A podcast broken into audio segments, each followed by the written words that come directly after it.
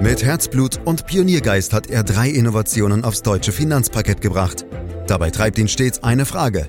Wie können wir die Menschen in Deutschland zu besseren Anlegern machen? Karl Matthäus Schmidt, Vorstandsvorsitzender der Querin Privatbank und Gründer der digitalen Geldanlage Querion. Freuen Sie sich auf Klug anlegen, den Podcast zur Geldanlage. Amerika hat gewählt und noch immer keinen neuen Präsidenten. Es ist also genau so gekommen, wie es viele Beobachter befürchtet hatten. Too close to call hieß es bis zuletzt und zuletzt ist in diesem Falle Donnerstagabend gegen 17.20 Uhr. Ja, und Donald Trump hat bereits ja auch angekündigt, den Supreme Court anzurufen.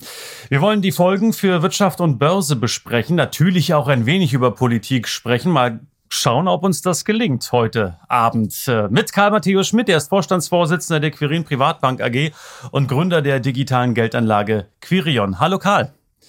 Hallo Andreas. Ja, bist du eigentlich müde? Hast du die Wahlnacht äh, live erlebt? Bist du wach geblieben? Interessiert uns heute einfach mal.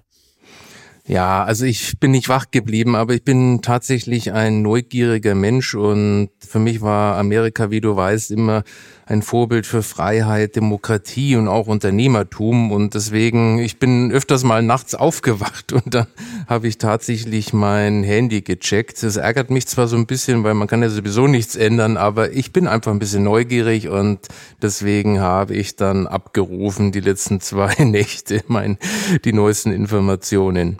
Mhm. Es ist ja nun so gekommen, wie es kommen musste. Ich habe es eingangs erwähnt. Donald Trump hat sich gleich schon mal als Wahlsieger erklärt und könnte die USA somit in eine Verfassungskrise stürzen. Karl, was glaubst du, welche Motivation steckt dahinter? Ja, die neun Minuten, die er da vor seinen Fans getreten hat, die waren schon wirklich echt bizarr. Ja, aber ich, ehrlich gesagt, ich sehe jetzt keine Verfassungskrise hervorkommen. Er wird mit Sicherheit die Gerichte anrufen, aber äh, das war ja auch irgendwo zu erwarten, wenn er nicht glatt äh, gewinnt. Äh, was mir wichtig ist, dass die beschworenen gewalttätigen Auseinandersetzungen ja bislang nicht stattgefunden haben. Da kann man wirklich sehr, sehr froh sein. Und mich hat es ehrlich gesagt äh, beeindruckt, wie äh, die Amerikaner mit welcher Energie und Engelsgeduld, die also stundenlang vor diesen Wahllokalen angestanden waren. Und ich habe auch ein Interview gelesen mit dem Wahlleiter, der von den Republikanern ist in Pennsylvania, der das zusammen mit einer demokratischen Frau, die die Verantwortung hat, mit welcher Liebe er gesagt hat, wir wollen so eine anständige und eine korrekte Wahl durchführen. Also ich bin da nach wie vor guter Dinge. Ja, das sind in der Tat Lichtblicke, da hast du recht. Man hat es ja auch wirklich gesehen, auch in New York teilweise, wie lang die Schlangen waren. Und wenn da mit Zeitraffer langgelaufen wurde, also irre, das kann man sich wirklich kaum vorstellen. Aber äh, du bist mir ein bisschen schnell über diese gerichtliche Geschichte weggegangen. Äh, ich möchte nochmal auf den Supreme Court zu sprechen kommen, denn äh, ausgerechnet seit der vergangenen Woche wird dieser Supreme Court ja äh, mit sechs zu drei Stimmen, Richterstimmen von den Republikanern äh, dominiert und äh, ist damit durchaus, würde ich jetzt mal äh, etwas salopp sagen, als Trump-freundlich zu bezeichnen. Glaubst du, dass die Wahl jetzt vielleicht doch am grünen Tisch entschieden werden muss? Also erst einmal ist, glaube ich, wichtig zu wissen, dass sozusagen das Wahlrecht die jeweiligen Staaten äh, haben. Also von der Seite, das ist erstmal der erste Ansatzpunkt. Und äh, da gibt es übrigens auch ganz spezielle Regelungen, wenn das äh, Ergebnis sehr knapp ist, dass äh, zum Beispiel unter einem Prozent bei manchen Staaten, dass es dann äh, nochmal ausgezählt wird. Ich glaube, dass das ein ganz normaler demokratischer Prozess ist. Und deswegen, ich bleibe dabei. Ich bin überzeugt, dass die Demokratie trotz aller Unkenrufe in den USA noch intakt ist und dass die Wahl am Ende nicht am grünen Tisch, sondern von den Wählern entschieden wird. Naja, und es ist ja in der Tat so, dass die Demokratie gestärkt ist. Da muss ich dir schon recht geben, wenn man sieht, wie viel Trump am Ende wahrscheinlich auch Biden, aber vor allem Trump ähm, dazu motiviert hat, wählen zu gehen. Es sind deutlich mehr Wählerstimmen eingegangen. Auch die Briefwahlen im Vorfeld sind äh, deutlich stärker äh, genutzt worden, als das in den vergangenen Jahren und Jahrzehnten der Fall war. Und so kann man jetzt, glaube ich, schon auch sagen, selbst wenn wir immer noch keine finalen Ergebnisse haben, Karl, dass definitiv feststeht, dass Joe Biden in der Gesamtheit mehr Stimmen geholt hat als Trump. Ähm, egal wie das jetzt ausgeht. Aber was hat aus deiner Sicht am Ende den Ausschlag dafür gegeben, dass die Demokraten hier die Nase vorn haben? Übrigens, beide Kandidaten haben noch äh, so viel Stimmen wie noch nie bekommen. Also das ist wirklich, finde ich, auch ein Zeichen äh, für Demokratie. Aber was hat den Ausschlag gegeben? Äh, ich denke schon, dass äh, Trumps Verhalten in den letzten vier Jahren auch einige seiner Wähler aus 2016 abgestoßen hat. Und äh, auch der Umgang mit der Corona-Krise hat ihm wahrscheinlich geschadet. Am Ende hat mich eigentlich eine Analyse sehr beeindruckt. Äh, da wurden beiden Wähler gefragt, warum sie beiden gewählt haben. Und ich glaube, das war eine, fast eine unglaubliche Zahl von äh, irgendwo um die 65 Prozent haben gesagt, sie haben beiden gewählt, um Trump zu verhindern. Und das finde ich schon sozusagen ein äh, sehr spannende Erkenntnis.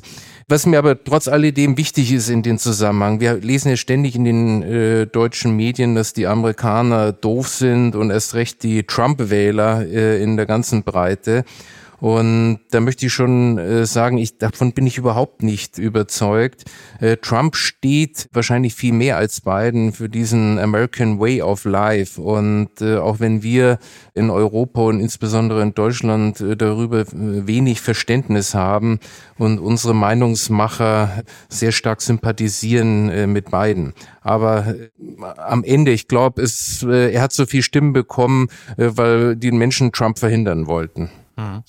So oder so, die Wahl war knapper, als viele erwartet haben.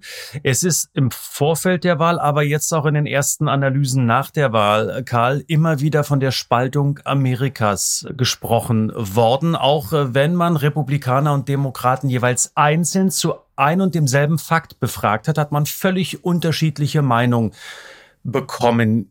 Was bedeutet das? Wie bewertest du das? Heißt das im Umkehrschluss, dass die Spaltung Amerikas äh, schlimmer ist denn je? Also was meine Überzeugung ist, dass Trump äh, das Land gar nicht weiter gespalten hat. Ich bin der Meinung, dass äh, Amerika seit Jahren und vielleicht sogar schon seit Jahrzehnten sozusagen ein Riss in dieser Gesellschaft äh, besteht.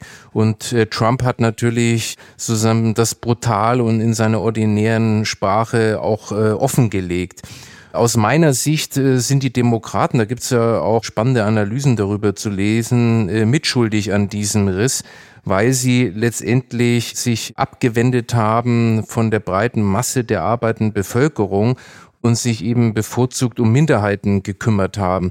Und dann gab es eben so eine große Mehrheit, die plötzlich ohne Sprachrohr dastand und Trump hat ihnen diese Sprache wiedergegeben, auch wenn es, wie gesagt, äh, ein wenig ordinär und äh, aus meiner Sicht eine abstoßende Sprache ist. Und das ist, erinnert mich so ein bisschen äh, auch an die deutsche Politik wenn du dich dran erinnerst, sondern diese Initiative zum Beispiel von der SPD über Homeoffice, was der Arbeitsminister Heil hier vorangetrieben hat.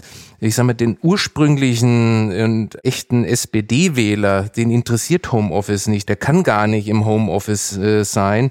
Und daran sieht man schon, dass sozusagen die vermeintlichen äh, Parteien, die sich um diese untere Mittelschicht sozusagen früher gekümmert haben, sich eben nicht mehr damit beschäftigen. So zurück zu deiner Frage. Biden wird natürlich schon versuchen, diesen Riss zu kitten. Aber ob ihm das gelingt, ich bin mir nicht ganz äh, sicher. Denn die Demokraten müssten sich dazu eben wieder dieser breiten, in der Regel auch weißen, aber auch Latino-Mehrheit zuwenden. Und so sieht es ja momentan nicht aus, weil die Demokraten eindeutig und auch in der Mehrheit nach links gerückt sind, auch wenn vielleicht Biden selber als Person da eine Ausnahme ist. Karl, ich möchte mit dir und muss mit dir natürlich über die Börsenreaktion reden. All das, was wir in den ersten Stunden und ein, zwei Tagen nach der Wahl erlebt haben. Die Wall Street hat am Mittwoch in einer ersten Reaktion sehr freundlich reagiert. Der Dow Jones hat äh, am Mittwoch mit plus 1,6 Prozent geschlossen. Ich habe eben auch mal direkt vor dem Podcast nochmal reingeschaut, also Donnerstagabend. Da waren wir schon wieder 2,3 Prozent im Plus, zumindest beim Dow Jones. Auch die Nasdaq war sehr, sehr fest. Äh, muss das nicht verwundern? Wundern, denn die Börsen hassen doch eigentlich Unsicherheiten. Ja, die Entwicklung, die wir jetzt sehen, zeigt aus meiner Sicht einmal mehr, äh, Börsen lassen sich eben kurz- und mittelfristig nicht prognostizieren, Andreas. auch wenn man glaubt, dass die Zusammenhänge scheinbar offensichtlich sind. Zurück zu deiner Frage. Dieser Spruch, ja, äh, ich finde, dass es ein ganz schön oller Börsenspruch ist. Was? Und doch, doch, doch, es ist wirklich ein oller Börsenspruch. Tatsache ist doch, äh, die Börsen lieben die Unsicherheit und das ist doch geradezu ihr Lebenselixier. Denn diese Unsicherheit, das ist ja das Spannende, das in Kursbewegungen zu verwandeln. Das ist ja, wenn du so willst, der Zweck äh, der Börse. Und wenn man als Anleger wartet, bis alle Unsicherheiten weg sind, dann ist mit Sicherheit auch der letzte Börsenzug abgefahren. Also man sollte sich einfach mal abschminken, einschätzen zu können, wie die Börsen auf bestimmte Entwicklungen reagieren werden. Das, was wir momentan sehen, ist äh, aus meiner Sicht überhaupt nicht verwunderlich. Man kann es eben nicht prognostizieren. Da hast du mich jetzt aber doch ein bisschen herausgefordert, Karl. Also wenn ich mir Golfkrieg 1 Anfang der 90er Jahre anschaue, Golfkrieg 2, wenn ich mir die Krise um den Hedgefonds LTCM anschaue, Russlandkrise, Südostasienkrise, Lehman-Krise, all diese Punkte, das waren Unsicherheiten, Karl. Und immer dann, wenn diese Unsicherheiten im Markt waren, auch oft von der Politik implementiert, dann hat die Börse doch sehr verschnupft reagiert, äh, um es mal vorsichtig zu formulieren. Auch Fukushima beispielsweise. Nach dem Erdbeben wussten wir nicht, wie ähm, die Auswirkungen gesprungen sind. Immer dann waren die Börsen sehr schwach. Und genau das ist meine Frage, warum die Börsen diesmal so fest reagieren. Also Börsen lieben Unsicherheiten, Andreas. Ob das dann nach oben oder nach unten geht, das ist äh, am Ende nochmal eine andere Frage. Und wenn Börsen eben Unsicherheiten lieben, dann lieben sie auch Krisen. Denn wenn alles klar ist dann und sicher ist, dann will niemand was verkaufen oder kaufen. Unsicherheit äh, im Markt heißt, dass ja auch Umsätze entstehen. Es gibt immer jemand, der kaufen will, äh, weil er die Chancen sieht, und es gibt jemand, der verkaufen will, weil er vielleicht Angst hat, äh, dass es weiter nach unten geht. Und deshalb Unsicherheit ist sozusagen das Lebenselixier äh, der Börsen. Mhm.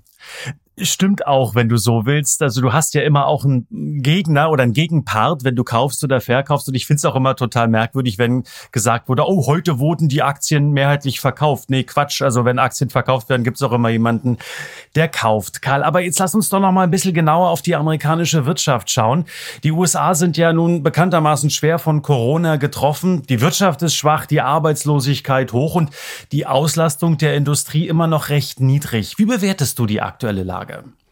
Also keine Frage, die amerikanische Wirtschaft wurde schon ordentlich erwischt in der Pandemiekrise. Aber aus meiner Sicht ist die Lage wirtschaftlich gar nicht so dramatisch, wie es erstmal den Anschein macht. Zum ersten war die Wirtschaft vor der Corona-Krise tatsächlich in einem sehr starken und robusten Zustand. Das hat äh, letztendlich geholfen. Dazu hat Trump ja auch eine sehr generöse Steuerpolitik vollzogen. Und äh, wir hatten wirklich eine sehr niedrige Arbeitslosigkeit von 3,5 Prozent, was schon historisch wirklich sehr niedrig ist. Auch, und das erklärt übrigens auch den Wahlerfolg und die vielen Stimmen für Trump, gab es auf der Lohnseite, insbesondere im Niedriglohnsektor, auch wirkliche Fortschritte. Aber, und das ist mir, glaube ich, ganz wichtig, man sollte die Anpassungsfähigkeit der US-Wirtschaft nicht unterschätzen. Und das wird in der Regel äh, von allen Medien aus meiner Sicht regelmäßig unterschätzt. Erinnere dich mal an äh, die Finanzkrise. Die USA waren ja, wenn du so willst, im Auge des äh, Orkans. Und jeder hat gedacht, die erholen sich besonders langsam. Nein, aber sie haben sich viel schneller erholt äh, als wir alle zusammen. Und diese Anpassungsfähigkeit äh, dieser großen Volkswirtschaft ist schon irre. Und wenn dazu eben dann wirtschaftspolitische Stützungsmaßnahmen kommen, äh, glaube ich, dass wir äh, weiter einen starken Aufholeffekt haben werden. Und den können wir übrigens schon auch ganz konkret sehen. Wenn du dir das Bruttosozialprodukt im Quartal drei anschaust, dann ist es schon um 33 Prozent gegenüber dem Vorquartal nach oben geschossen und auch die Arbeitslosenrate Rate hat sich fast halbiert von knapp 15 Prozent auf äh, heute knapp 8 Prozent. Du siehst also, äh, die Anpassungsfähigkeit der amerikanischen Wirtschaft ist schon äh, fantastisch. Mhm. Ist ist so, dass natürlich die schwierige Konjunkturlage von der Zinsseite, von der Notenbankseite weiter unterstützt werden soll. Das haben wir in Feuerwehraktionen im März und April gesehen, ähm, nicht nur in Amerika, sondern rund um den Globus. Und die Fed hat äh, nun ja auch in diesem Jahr noch einmal klipp und klar eine Art Nullzinsgarantie gegeben bis Ende 2023. Und das sagen nicht wenige auf Wunsch von Donald Trump, der ja auch hier und da mit sehr martialischen Tönen den Chef der US-Notenbank Fed Jerome Powell ziemlich ja, heftig angegriffen hat. Ist der am Ende angesichts dieser Angriffe schlichtweg umgefallen? Das sehe ich nicht so, Andreas. Ähm, wir haben natürlich eine Abkehr von der seit Anfang 2016 äh, normalisierten Zinsentwicklung gehabt, aber das wäre eben auch ohne Trumps Druck gekommen, weil wir eben 2018 schon eine schlechte wirtschaftliche Lage in den USA hatten. So für Paul war Trumps Druck praktisch dann ein Dilemma, weil es äh, natürlich richtig war, was Trump gesagt hat die Zinsen weiter zurückzunehmen. Aber es kam natürlich in der Öffentlichkeit so an, als hätte er nur auf den Druck von Trump es getan. So, und ich bin überzeugt davon, dass die Unabhängigkeit der Notenbank äh, nicht angekratzt ist und äh, es war einfach richtig, sozusagen diese Rückkehr zu den Niedrigzinsen zu vollziehen.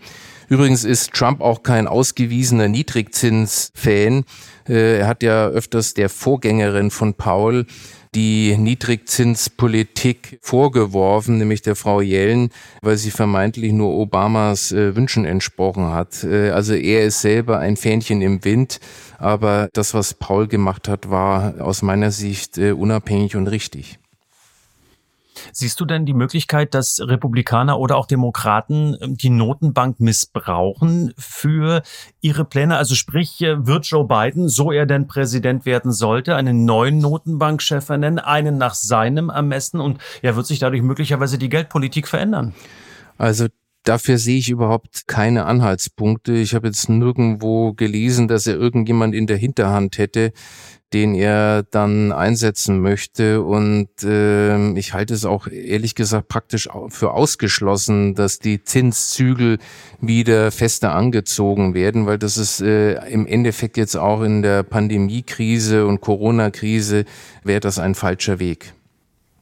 Karl, lass uns nicht nur über Amerika sprechen, über die Konsequenzen, denn Fakt ist natürlich, dass die Wahlen auch Wirtschaft, Finanzen und Börsen über die amerikanischen Grenzen hinaus beeinflussen, beeinflussen werden. Was bedeutet das Wahlergebnis beispielsweise für das doch sehr, sehr angespannte amerikanisch-chinesische Verhältnis? Ja, wenn äh, Biden am Ende das äh, Rennen machen wird, äh, gehe ich schon davon aus, dass sich das ein wenig äh, entspannen wird. Aber man darf nicht vergessen, über 70 Prozent der Amerikaner lehnen China ab. Und das war übrigens vor acht Jahren genau andersrum. Da war eine viel positivere Stimmung. Also wir haben eine negative Stimmung bezüglich China und die Konkurrenzsituation um die Vormachtstellung in der Welt, die wird auch äh, unter einem Präsident Biden bleiben. Was ich aber sehr spannend finde, ist, dass unabhängig davon, was äh, jetzt auch unter Trump gesprochen wurde, dass sich die Verflechtung der beiden Staaten, also USA und China, weiter fortgesetzt hat. Äh, wir haben heute 21,5 Prozent aller Importe von Amerika kommen aus China. Übrigens das zweitgrößte Land ist äh, Mexiko mit 13 Prozent und äh, wir Deutsche, um Vergleich mal zu haben, ist 5 Prozent und 7,2 äh, Prozent der Exporte Amerika gehen nach China. Also man kann sagen, trotz aller Diskussion und harte Worte, die Trump geführt hat, die Handelsbeziehungen zwischen USA und China laufen eigentlich Business as usual.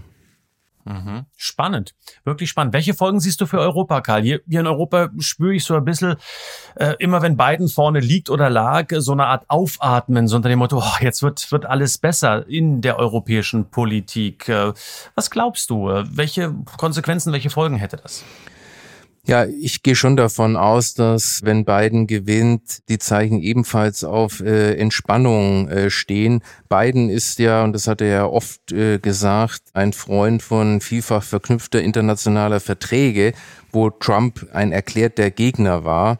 Und von der Seite Biden wird natürlich schon internationale Verträge abschließen und auch äh, einhalten, aber man sollte sich nicht täuschen. Die Interessen Amerikas wird auch Biden als erstes im Blick haben und das wird eine große Rolle spielen. Das ist, wenn du so willst, das Erbe auch äh, Trumps. Aber ehrlich gesagt ist das ja auch nichts äh, Falsches. Man muss ja auch von seiner Regierung erwarten, dass sie äh, sozusagen die Nation und die Interessen der Nation im vordersten Blick äh, hat. Mhm. Karl, viele Privatanleger schauen jetzt verständlicherweise ganz genau auf die weiteren Börsenreaktionen. Wir tun das auch als Journalisten, aber wir tun es natürlich, weil wir meinen, äh, dass es da eine Pflicht gibt und ein, eine Berichterstattung, die notwendig ist. Also wir schauen auf Aktien, die steigen. Wir schauen auf Gold, heute auch deutlich im Plus. Der Dollar heute auch am Donnerstag deutlich im Plus. Aber ist es überhaupt notwendig? Wie siehst du das von deiner Warte aus? Ja, du kennst ja äh, meine Antwort, äh, die habe ich dir ja schon ab und zu mal in einem Podcast ich tue einfach mal so, als würde ich sie nicht gegeben, kennen. Ja, du weißt äh, breit anlegen, sozusagen keine Timing entscheiden, äh, vergiss Prognosen, äh, nutze kostengünstige äh, Produkte. Und ich kann dir das auch mit einem Beispiel jetzt sagen. Wir haben ja äh, letzte Woche auch darüber gesprochen, dass unter beiden wahrscheinlich eher die Tech-Werte sozusagen Schwierigkeiten äh, geraten und was erleben erleben wir, sie sind jetzt eben gerade gestiegen. Also Prognosen, da wirst du jetzt staunen, die machen auch mir großen Spaß. Ich liebe Prognosen, aber ich möchte mein Geld eben nicht draufsetzen. Das ist äh, der Unterschied. Mhm dann habe ich doch noch ganz zum Schluss eine Prognosefrage für dich, Karl. Äh, die Amtseinführung des neuen US-Präsidenten findet am Mittwoch, den 20. Januar 2021 statt. Ich denke auch, darauf werden wir uns wirklich verlassen können. Wer wird den Schwur leisten? Auf wen legst du dich fest? Ja, momentan sieht es ja am Ende ja schon so aus, dass Biden leichte Vorteile hat. Und ich habe ja sowieso auf Biden getippt. Ich bleib dabei. Biden wird äh, am 20. Januar der neue Präsident sein. Jetzt sind wir mal sehr gespannt, ob Donald Trump am Ende des Tages wirklich freiwillig aus dem Weißen Haus ausziehen wird. Also die kommenden Tage werden es dann wohl zeigen und bringen hoffentlich, damit wir endlich Klarheit haben. Danke Karl Matthäus Schmidt für diese schnelle und flexible Einschätzung. Hat Spaß gemacht, äh, so rasch auf die aktuellen Ereignisse zu reagieren. Ähm, in diesem Podcast, der immer Freitag erscheint, meine Damen, meine Herren. Und wenn Sie diese Folge liken wollen, tun Sie das gerne. Und wenn Sie diesen Podcast abonnieren wollen, können Sie das auch gerne tun. Und wenn Sie noch mehr Informationen haben wollen zu auch anderen Themen, dann ähm, können Sie gerne bei www.quirinprivatbank.de reinklicken, sich informieren, nachlesen und schauen. Und ich sage für heute wie immer Danke fürs Lauschen. Das war Klug anlegen der Podcast zur Geldanlage der Quirin Privatbank mit dem Vorstandsvorsitzenden Karl Matthäus Schmidt. Wir freuen uns über Ihre Rückmeldungen und Themenwünsche, die Sie uns gerne an podcast.quirinprivatbank.de senden können. Die Quirin Privatbank steht für echte Unabhängigkeit, da sie auf Provisionen und hauseigene Produkte verzichtet. Das innovative Anlagekonzept Marktmeinung Wissen beruht auf bewährten Erkenntnissen der Finanzmarktforschung und investiert frei von Prognosen in den weltweiten Kapitalmarkt. Die Bank unterstützt interessierte Anleger bei der Altersvorsorge und dem langfristigen Vermögensaufbau. Mehr Informationen erhalten Sie unter querinprivatbank.de.